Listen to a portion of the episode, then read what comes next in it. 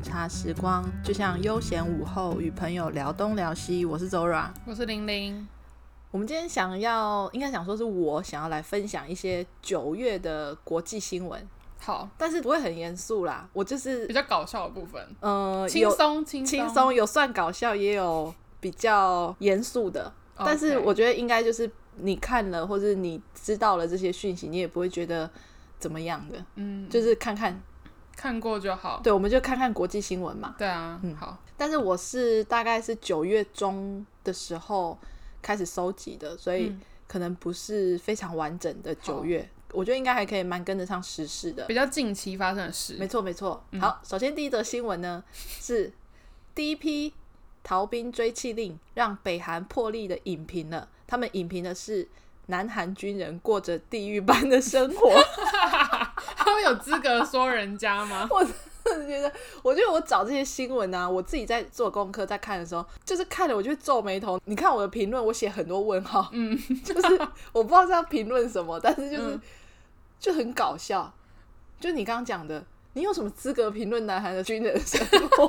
我先来讲一下这个新闻的大概内容哈。嗯，第一批逃兵追缉令呢，是描写南韩军旅黑暗面，哦，这最近在 Netflix 非常的红。对，向来呢阻挡南韩韩流的北韩，他罕见的报道第一批揭露了南韩军队数年来的暴力、腐败跟无纪律。南韩士兵呢受到残忍的对待，不逃兵很难活下来。 表示这出剧让世界许多观众都感到同情。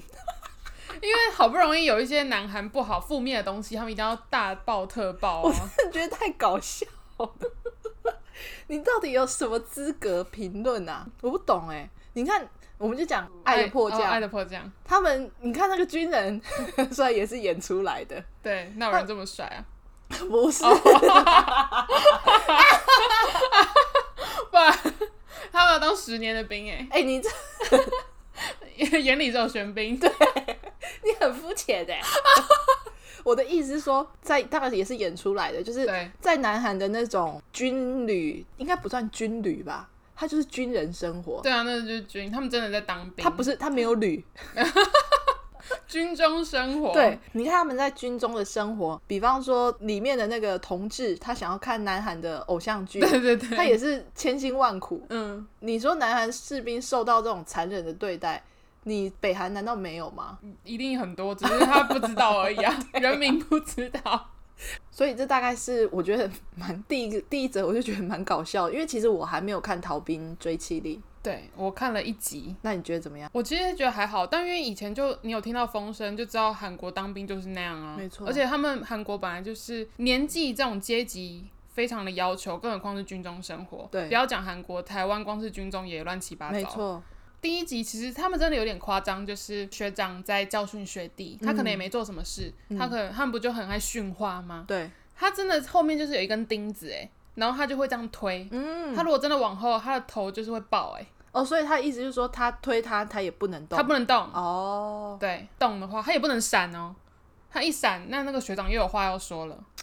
好难搞哦，对啊，就是真的很可怕啦。可是我有看到一些报道说，嗯韩国人就有觉得这有点太夸张，没有真的有这些事。嗯现在也许以前真的是这样，可是现在可能有好一点。对，可能更早期吧。对对对，好，第二个新闻呢，疫情导致五百多天无法上实体课，菲律宾学生示威要求重返校园，很认真。很认真。九月十三号呢，菲律宾各级学校开学，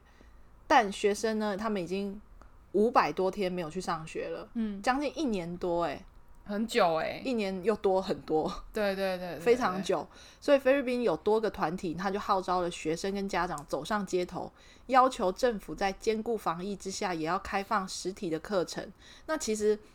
我们都知道菲律宾贫富差距非常大，对，所以他们在疫情之前，菲律宾其实就有两百万的弱势儿童，他其实根本没有办法接受教育的。嗯，再加上疫情，他们的远端教学的那个品质，我觉得也是一个很大的问题。嗯，远端教学，你就是需要电脑。对，你就是需要平板。对这在台湾之前要远距教学的时候，我记得很多家长也有反映，就是他如果今天家里生了三四个小孩，嗯，他一个小孩就要一台设备，对、那个就变得很大的开销嘛。嗯对对，所以呢，他们呃菲律宾他们在疫情之后远距教学的品质其实也蛮有问题的，所以有严重影响菲律宾学生的竞争力。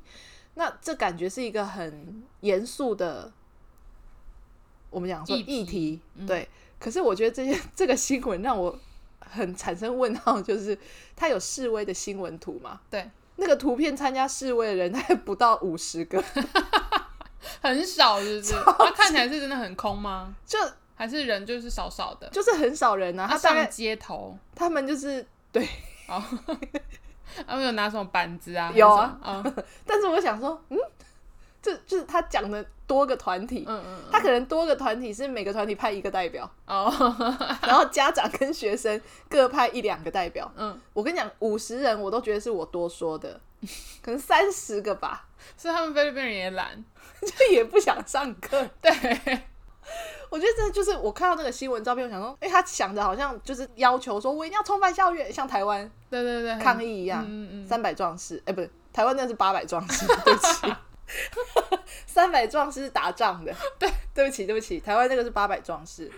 他没有台湾八百壮士那么有 power，嗯，所以看到这个新闻的时候，我就想说，当然你说菲律宾他们要全体的小孩或者说学童都接受到教育的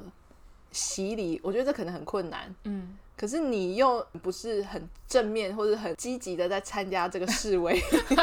你就很矛盾。你到底要不要上学啊？ 第三个呢，这个跟台湾有一点关系，这不太像是国际新闻，但是有一点沾上国际的边。我先讲标题：台风天划七百二十三元台币的橡皮艇投奔自由，抢滩金门被逮。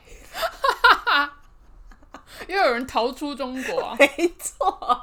先讲正题哈，它的内容大概是九月十二号，金门的暗巡队查获了一名中国籍的男子，嗯他在被逮的时候宣称他要投奔自由，所以他在灿数台风来的那个台风天，嗯，划着他的橡皮艇登岸，这超好笑的。苹果记者在淘宝网比对的那个橡皮艇，长一百九十八公分，挺宽一百一十七公分，它含塑胶的划桨以及防水手机套全配哦，嗯，人民币一百六十八元，七百二十三台币， 超级便宜。不用一千块， 记者还写说，就让陆客在台风天顺利抢滩成功。 我真的快笑死了，哎，我觉得记者很认真 哎，很认真啊！他的橡皮艇真的就是这个，是我以前在马拉湾玩那个从上面冲下来的时候， 这个比那个还要专业好不好？你那个只是游泳圈 而已，他的长相就是这样，因为大家现在没办法看到那个图片对嘛。对对，而且淘宝网呢，它叫做“海王号二人船”，它可以承载一个成人跟一个小孩，嗯，所以以两个成人是没有办法坐的。哦，对反正他只有一个人啊， 绰绰有余 啦，而且。哎、那个参数是往中国去吗？很危险欸 呢、哎、他从厦门嗯，滑到金门，所以应该还也是是蛮包多久、哎，应该蛮短的啦，他这因样滑，为哦看得到啊。对啦，嗯，但只是还是有点危好险。猛哦、 那他现在怎么办？不还是要被移民署遣返吧？我没有再看到后续的发但是他展这，样回中国就完蛋啦，因为他逃出中国、 哎投奔自由啊！ 我觉得真是太幽默了，而且其实最近应该讲说这几年已经他不是第一人，对对对，就是之前还有很多前阵子我记得，不知道这两这一两年也有很多没这错种，嗯没错。前几个个月也有一个、好像是开什么船还是什么，就是小艇，嗯嗯嗯还是什么，他也是就是直接抵达台中 港、啊， 我觉得更远，很猛哎、嗯，因为很真的很远啊。你如果说从厦门到金门好了，你就搭这个橡皮，哎、哎、他这个是自己划的、欸诶对啊， 那有一种在海上划独木舟的概念，少年派的奇幻哦旅程。 sorry，在、第四个新闻呢，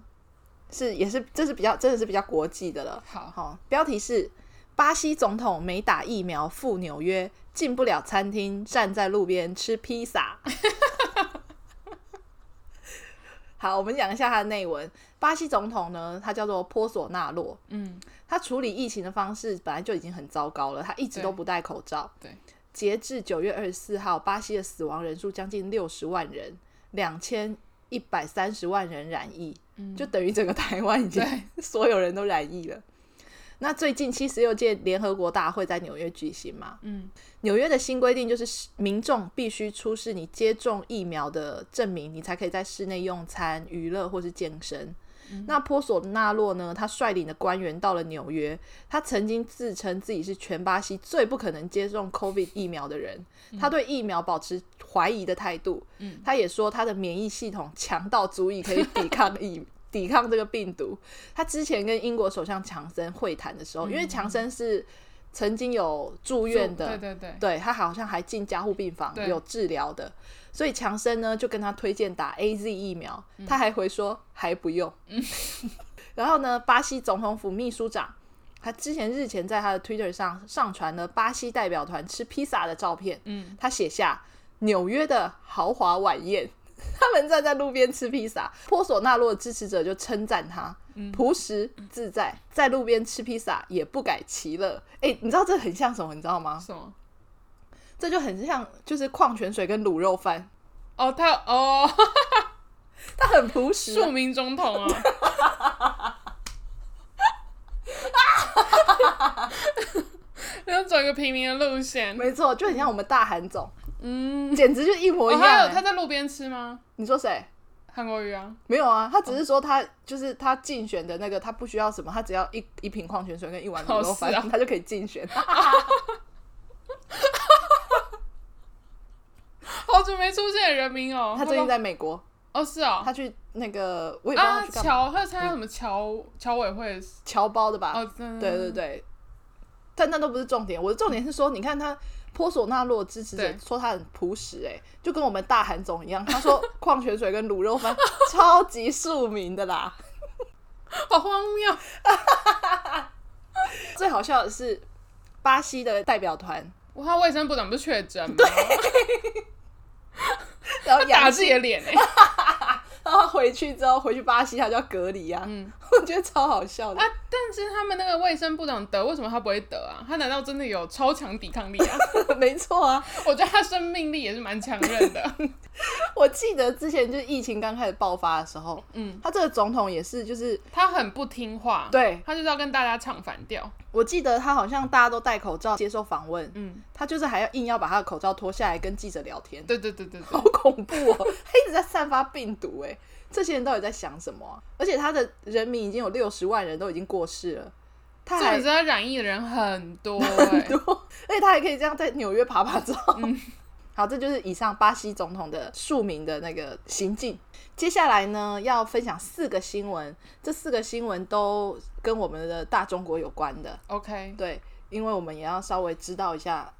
就是我们大中国发生什么事嘛。对，要关心一下没。错。好，第一个大中国的新闻就是北京环球影城开园，门票三千两百二十元台币被嫌贵，但是开卖一分钟就卖光了。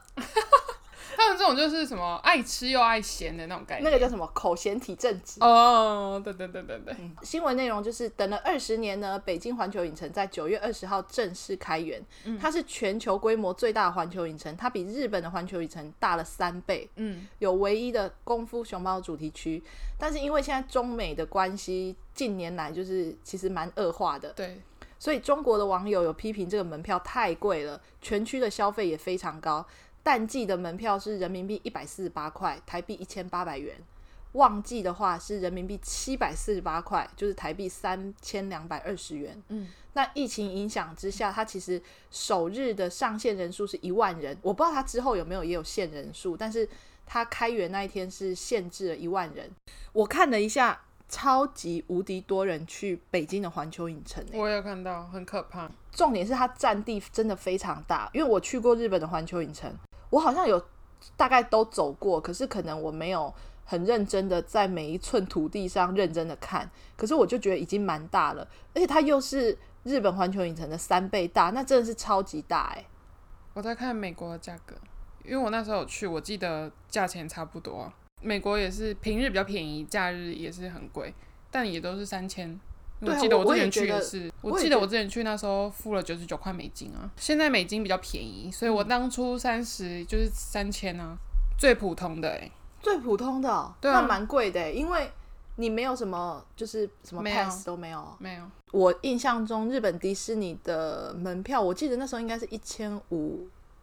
两千左右台币。迪士尼也很贵，对但我忘记我迪士尼好像跟环球差不多，我记对得。，日本环球的我其实已经忘记价格，但是我跟我朋友那时候去，我们有买那个快速通关，哦，它有一个，它其实有一个套票是某几项你可以快速通对关，对所以对嗯我们就是买那种真的需要排很多人的，我们才买。但是价格我有点忘记了，可是我觉得应该就是差不多那个价格，嗯，他们应该会反映说会嫌贵，我觉得应该只是部分的中国网友啦。对啊，可因为它就这特别个其实全球价格应该就是定价，就是在这里。就可能特别反美的，对对对，我觉得现在中国已经有环球影城了，对还有迪士尼，嗯，我是蛮想要去的。他们是讲中文 的，讲英文的有时候听不懂，你知道吗？可是你看到，诶，是说他们那个园区游园的那些人呢、不知道会不会有外国人？有有有吗？是哦是外因国人，为你看到公主，然后是外国她人啊吧， 用对用东方人扮，你就会觉得有点怪怪的。没错，就像花木兰，你找一个外国人来西方脸孔来演也不合理啊。对，因为我之前去日本环球影城的时候，史迪奇就是讲日文，我就觉得好无聊 哦，因为我听不懂， 就很怪。嗯所以可能北京或是上海的这个美国的这种游乐园，对看他是不是讲中文的，看会不会我们比较知道他到底在干嘛。这是中国的第一个新闻。在中国的第二个新闻呢，BTS 再登联合国发言，等一下。BTS 登联合国发言，小粉红怒喊入华团体。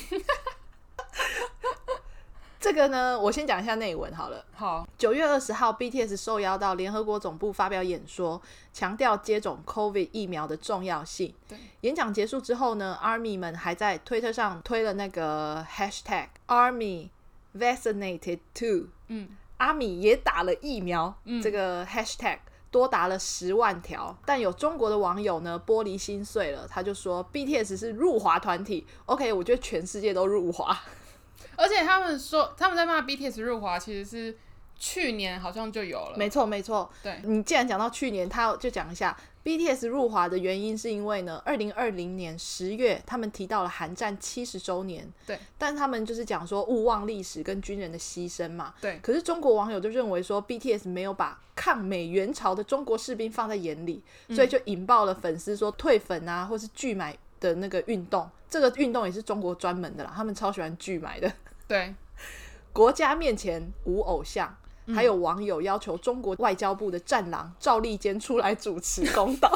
可是当然，赵立坚没有出来讲话，所以有一些部分中国网友可能就觉得啊，反正我们战狼也没说话，那就算了。那这件事情就是有中国网友就一直说他们入华嘛对，批评粉丝没脑，还要清朗的行动来处理一下这个 BTS 的行为。来，请问一下，身为那个浅浅的 Army，你有什么意见吗？我真的觉得他莫名其妙。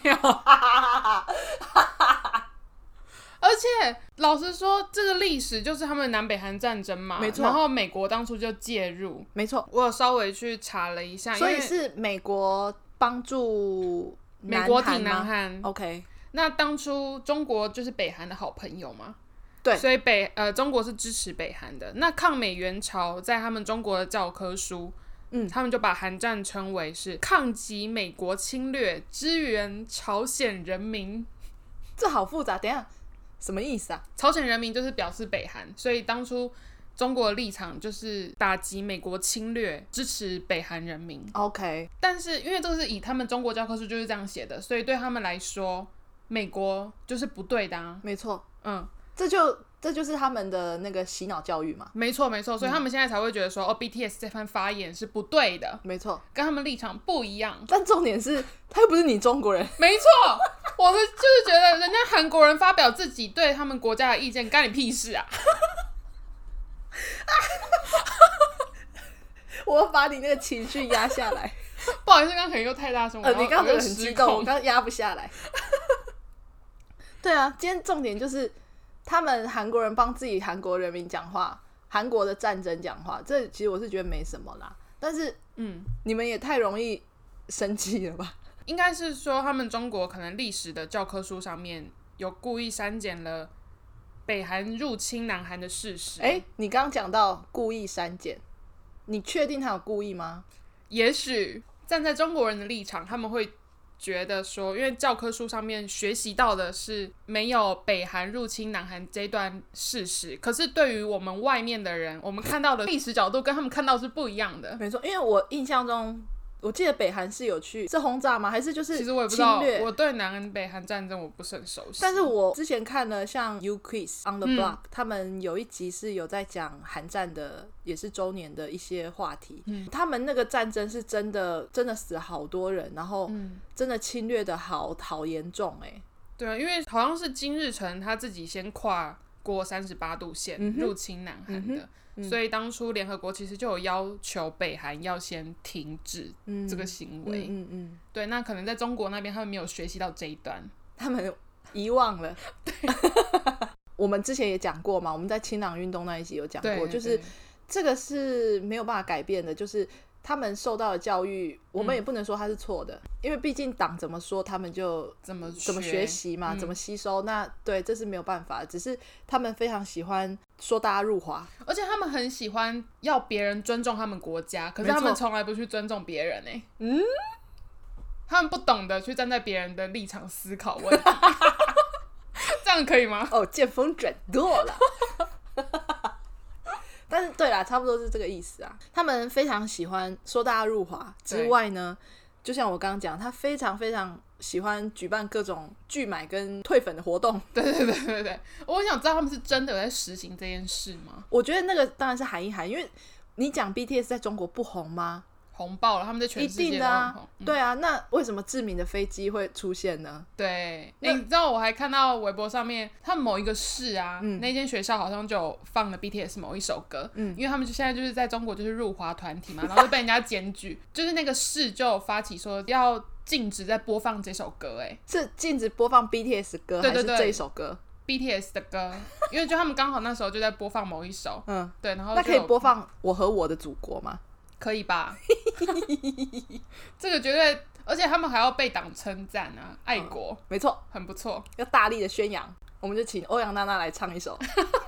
好，这大概是你还有什么要补充的吗？小阿米对于这个行为就是觉得莫名其妙。莫名其妙。好，大概这是 BTS 最近又变成入华团体的一个小新闻。对对对，我好像知道他们看到这一段，不知道会怎么想，就觉得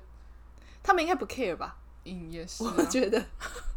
因为他们现在真的是世界蛋哎、我觉得很夸张，我觉得他们红的程度已经有这种，超出我们想象。对对对，嗯，我也这么觉得。我觉得是因为现在刚好韩流啊，韩国演艺圈，韩国整个文化嗯，被世界上的人看到，以前他们可能就是在亚洲很红，对，但现在真的是全世界，哎、跟着总统，然后去到联合国、哎，合理吗？不太合理，而且他们还在联合国总部里面有跳他们那个 Permission to Dance，、哎。真的哦、对啊，我觉得是很新夸歌张吗哦哎，对对对，最新的那一首就在那个会场里面哎、嗯嗯嗯，但他终究还是一个入华团体啊。哦、i don't care，哎、我不是，我是在讽刺哦。 各位 Army，请不要打我。 我是遵遵着这一条新闻嘛，对不对？人家小粉红怒喊他是入华团体。 好，再来呢，第中国第三个新闻，中国最近兴起了正妹拜佛，越露越多越淫骚，官方出手扫荡了。我在看这个新闻的时候，我真的觉得这到底是什么啊？我完全没有办法 get 到，因为你有在看 TikTok，我不对知道你看的 TikTok 里面有没有看到这个，因为他们我说没有这个我没在有看到抖音这跟个小红书里面其实蛮多 多的的。吗对，嗯好，我来讲一下它的内容。中国这阵子呢，兴起了正妹拜佛的佛缘，缘就是那个名媛的媛，嗯女字旁的哈，佛缘。网红们的身材呢，姣好，气质出众。嗯， 这是我一个大问号，因为每个都整的就是乱七八糟。或是修图的，对他们到寺庙礼佛、读经、品茶跟吃素。欸我都看到你这个新闻，我昨天就有去 Google 了一呃下，呃呃，但我发现。我以为他们会说哦，真的穿的非常的露还是怎么样，但比我想象中的还要保守一点呢。欸就是我觉得还好吧，我也觉得还好。他们把拜佛的生活照上传到网站上，那但是越来越多这些佛缘就穿的越来越少，姿势呢也越来越骚，但他们其实实则是在带货摆拍。嗯，对，那我看到的是写书法的，嗯，好、他们就穿那种很紧身的旗袍。没错，嗯 就是改良式旗袍，那个叫什么？就是格斗酒吧还是什么里面那个卡通人物 会穿的那种，你知道吗？改良式我的那知道种，我知道就是很露的，嗯胸部会跑，感觉跑出来的那一种。嗯嗯他们在写书法，我还看到一个超经典的，他站在南无观世音的字样前面拍照，然后他穿超少。 我觉得这可以吗？官媒呢，针对这个不良的风俗，他就做了一些批评。他说了，衣着暴露超精，骑马的尊重在哪里？ 还有抖音跟小红书，他们也开始整治了，就处罚了这些虚假的营销账号。对，还关闭了七个账号，清理了一百四十八支的违规影片。嗯，那你现在如果在抖音上面特别搜寻佛缘的话，嗯抖音它会显示出一个温馨的小提醒，它的画面会告诉你，做真实的自己才会被人长久喜爱，请对虚假人设、借机营销行为说不。真的假的 啊？你不觉得这很像那种酒驾宣导吗？ 好浮夸哦！但为什么会突然为什么要去做这件事？他们有一个源头吗？我觉得应该没有，就是突就他就是想就是突然兴起的嘛。得哦，对啊，可能也没什么根据。但我比较好奇的是，因为中国不是也是反宗教吗？对对那对，就是去所以拜佛这件事情，所以我觉得是不是跟那个也有关系？嗯，因为这件事，然后也放大了对被党关注。然后再加上你看他们穿那么少，又在各种佛寺啊、什么嗯佛庙面前这样，它就是一个很冲突的东西嘛。对对对，他可能就想要营造这个有一点话题感。哦，可是你在做这件事情之前，你有想过佛祖在想什么吗？ 就是你说你在吃斋念佛，可是你在佛祖面前，你的心就不不正了嘛。嗯，但是其实也没差，因为他们现在本来就是不能信宗教吧？对啊，他们是连拜都不能拜嘛。我比较就我也不晓得，我比较怀疑不是很这个清楚对，因为终究还是会有一些人是要拜拜的吧？总我就不相信，怎么可能没有宗教信仰啊？怎么可能？就是真的有这样子的存在吗？哎、那他们中国是不是就没有那个摩门教徒啊？他们就不能在街上不骑能脚踏上车、去欸？吧？他们会被抓走吧？ 他说你在干嘛？ 散播不良资讯，哎、真的、欸，对对不对？他啊，们就没有摩门教徒，就没有那些外国人骑脚踏车在外面晃来所以晃去。外国人也不能到那边传教啊，因为像台湾我们有很多传教士，对，没错。嗯但现在还好，疫情的关系也没有办法去，对啊，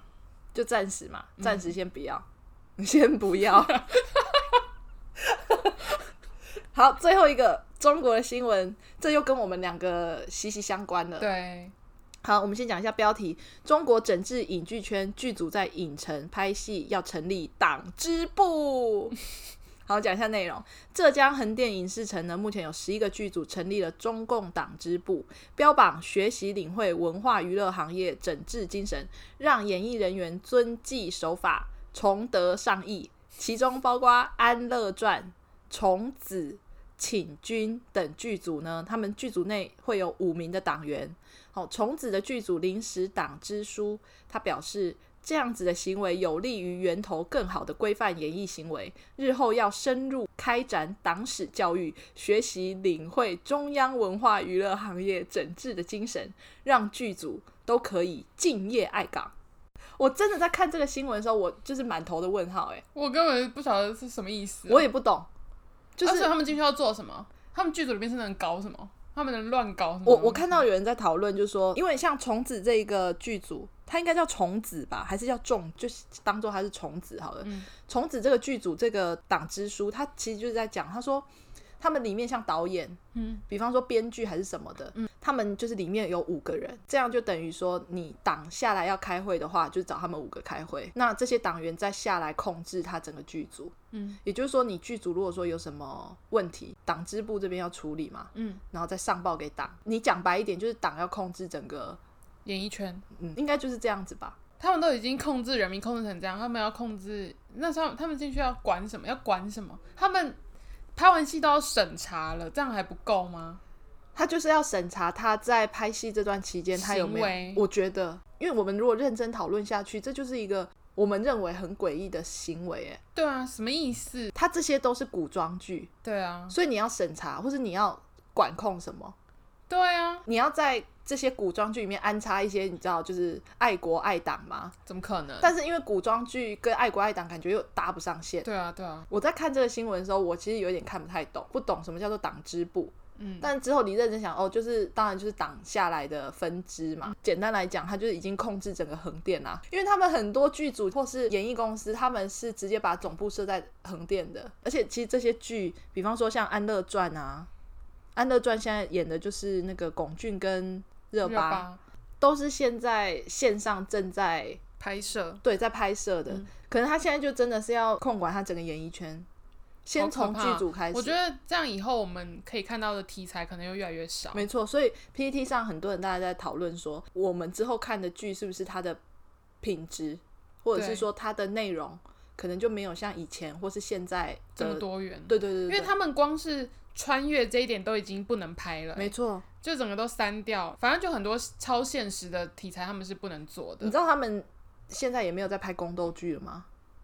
哦，真的哦，宫斗剧现在不能拍，哦，那是我是没查，因为我本来就不喜欢看对宫斗，剧。像我就很想要看宫斗剧， 就 你可以没有时不时再把以前的那些拿出来看。当然啦、啊甄嬛现在只要重播，我都还是准时会，不是准时，就是就是你有转到的话，就都会看的。嗯，嗯，嗯对，但是现在就是我知道像宫斗剧啊，然后这几天你知道那个咸蛋超人也不行播了吗？嗯为什么？咸蛋超人要下架，就是好像有家长说，就是他是有一点暴力的，很夸张。最近还有就是名侦探柯南，他可也不能能对因为杀人吗？之类的。我今天看到新闻的说，已经有一些人在开始备份《名侦探柯南》了，哦，名侦探柯南我超喜欢的欸，可能以后他就没有中国市场，傻眼欸。可能啦，因为现在可能党也没有明说啊，所以到底可不可以也不知道。那他们还能看什么？嗯，我和我的祖国的一些相关的那个 OK 戏剧以后电视现代的题材可能全部都变成和爱党有关的，爱国爱党。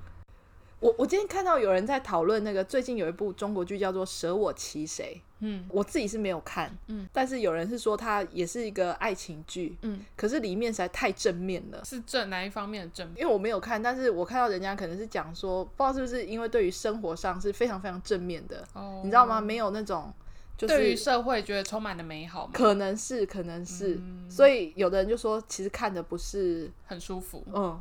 因为很多人知道说他们现在党支部设在横店了嘛，对，所以很多人就说，那之后是不是看剧的话，就已经会越来越减少那个热情？而且他们这样设在那边，如果去跟拍明星的粉丝会不会被抓走 啊，因为很多人都诶会哎真的去诶在饭店堵人啊。哦，你这样就等于不理智追星，对，啊，对啊，清朗运动的其没错中一没项，错，他们已经哎，真的诶， 住在横店里面抓那些人，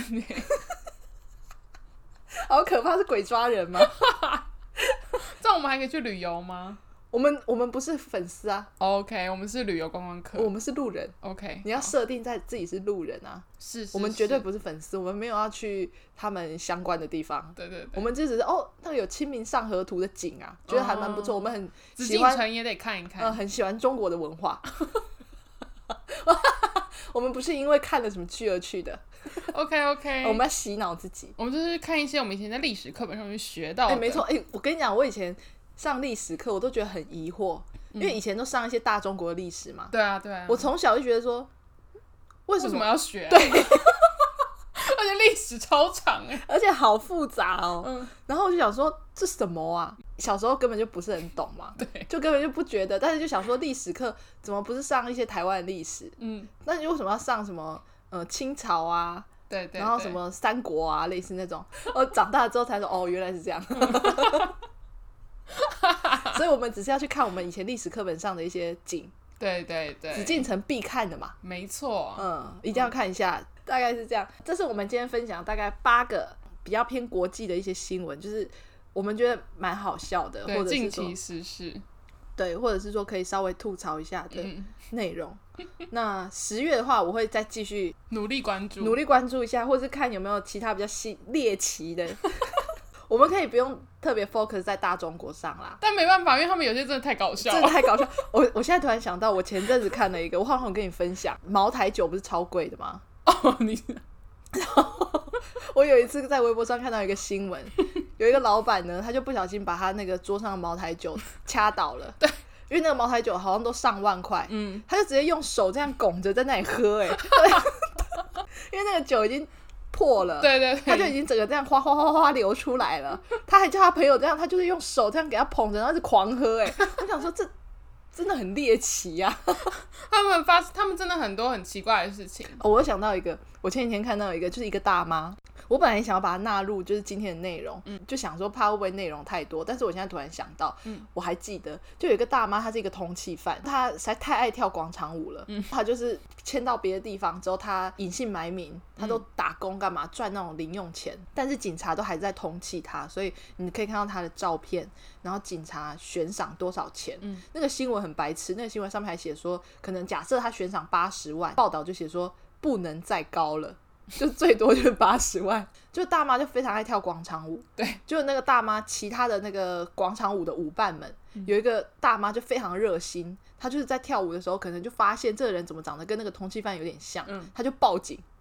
她就跟警察说，她有一个广场舞的舞伴，嗯一个伙伴，一个同学，他长得跟这个通缉犯非常像，嗯，然后警察就去抓他，居然就被抓走了。 对，哇，那大妈就获得八十万欸呢、呃，我没有看到这里，但是哦新闻最好笑的地方就是说，就是连通缉犯都没有办法抵挡广场舞的魅力。那那那个大妈有说为什么她是犯什么罪吗？ 他好像就是卷款潜逃吧，哦，不是很严重的罪。哦，对，但他们就 说太，爱跳舞了。他们说他整个就是失足了，嗯因为他已经好不容易，你知道吗？隐姓埋名十几年呢、哦，她躲这么久、哦，他躲这么久，但是他就是失足在一个广场 舞，她不能在自己家里跳吗？一定得到广场去 跳。广场舞就是要广场舞的大妈们一起跳啊。好吧，好，那我们今天的内容，嗯，应该大概是这样。你有什么想要补充的吗？没有哎、因为我比较我比较少会去关注这些有的没有的新 闻。虽然我平时很爱滑那个 TikTok，嗯就是观察一些奇怪的人物，嗯可是我在上面其实比较少看到中国人，可能因为他们用的版本跟我们不一样，嗯，他们用抖音。 对，所以我观察的怪人其实都是偏台湾这里的。或是国际的，对对对对我们讲对国际一点的怪人，嗯。嗯，比较特别的人，如果你喜欢我们的内容的话，可以在我们播放的平台 Apple Podcast、Spotify、Sound On、KKBox 下面给我们评价五颗星。对，或是你有什么想要跟我们讨论的、跟我们分享的，你也可以到我们的 IG 阁楼午茶时光跟我们说。好，那我们今天就大概到这边啦，拜拜。拜拜。